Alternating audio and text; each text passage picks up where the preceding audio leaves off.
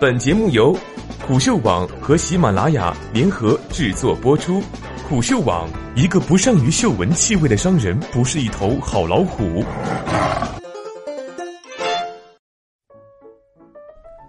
生而为美国人，公平吗？作者：王建勋。哪怕是对美国了解不多、从没想过要移民的人，也可能知道一个基本的事实，那就是。一个人一旦在美国的领土上出生，就自动成为美国公民，而且很可能还知道这一点似乎受到美国宪法的保障。就是这样一个众所周知、几乎是无可争议的事实，受到了川普总统的挑战。他近日在接受采访时表示，他可以通过一个行政命令终结出生地原则，在美出生即获得美国公民身份的做法，至少国会可以通过一个法律终结它。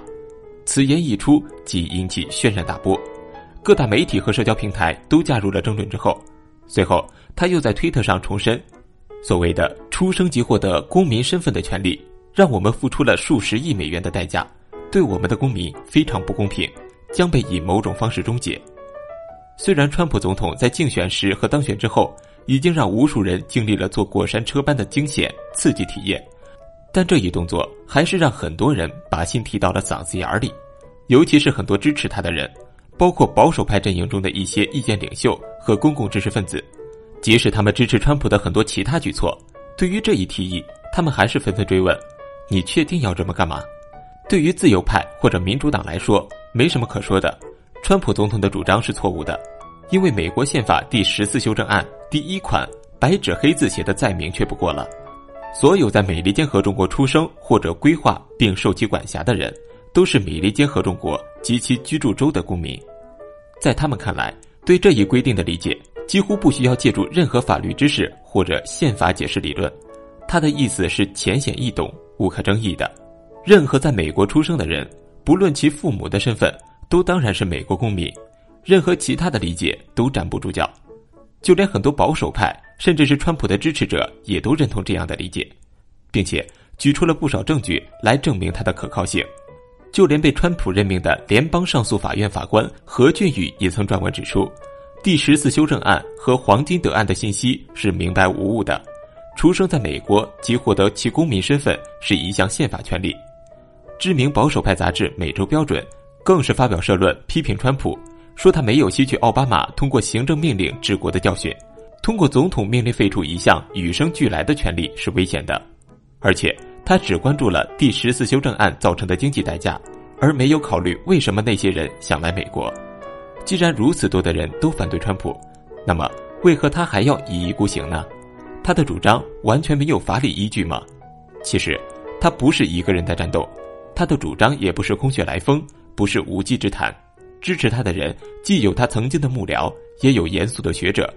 有的还大名鼎鼎，那么这些人如何看待第十四修正案的规定呢？它的内容毕竟是白纸黑字，而且看起来似乎一清二楚。在他们看来，核心在于如何解读该规定中的几个单词“受其管辖”。到底该如何理解这里“受其管辖”的意思呢？加州州立大学政治学教授爱德华·艾勒早在二零一五年就撰文指出，对第十四修正案的正确解读是，它包括两部分内容。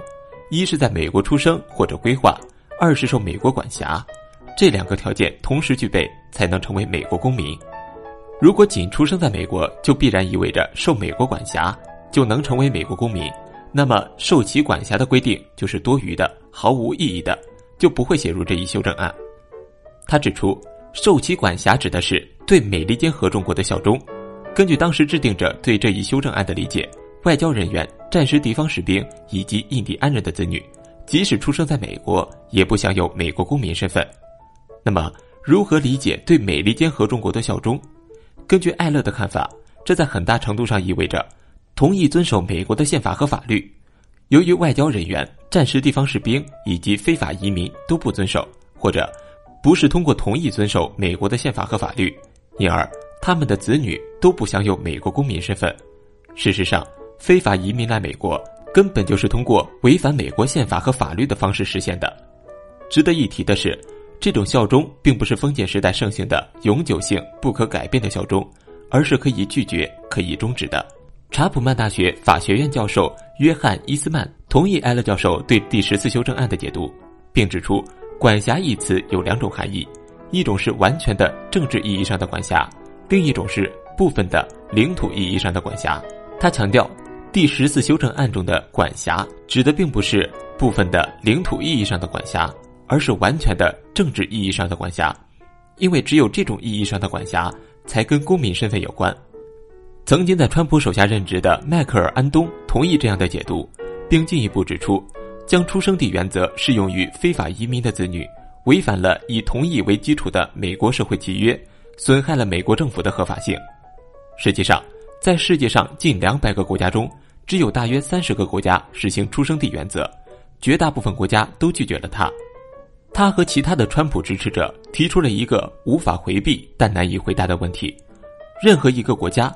如果他不能决定谁可以成为他的公民，或者任何一个出生在其领土上的人，哪怕是非法移民的孩子，都自动成为其公民的话，那么他还是一个主权国家吗？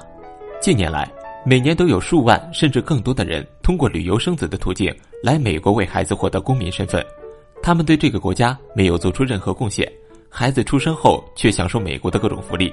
站在美国民众的角度想一想。凭什么要把来源于自己税收的福利分给这些人或者非法移民的后代？这不是搭便车行为吗？这对美国选民而言公平吗？其实，美国的两党都同意，非法移民带来的问题已相当严重，必须想法解决，但迟迟拿不出方案。由于中期选举在即，不少人都认为，川普在移民问题上的表态打的是政治牌，意在赢得更多选民的支持。这样说似乎也不错。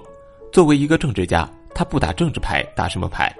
不少选民已经厌倦了政府在非法移民问题上的无所作为，治安和就业的担忧，福利的稀释，以及多元文化主义的冲击，让他们逐渐意识到，移民政策必须得改变。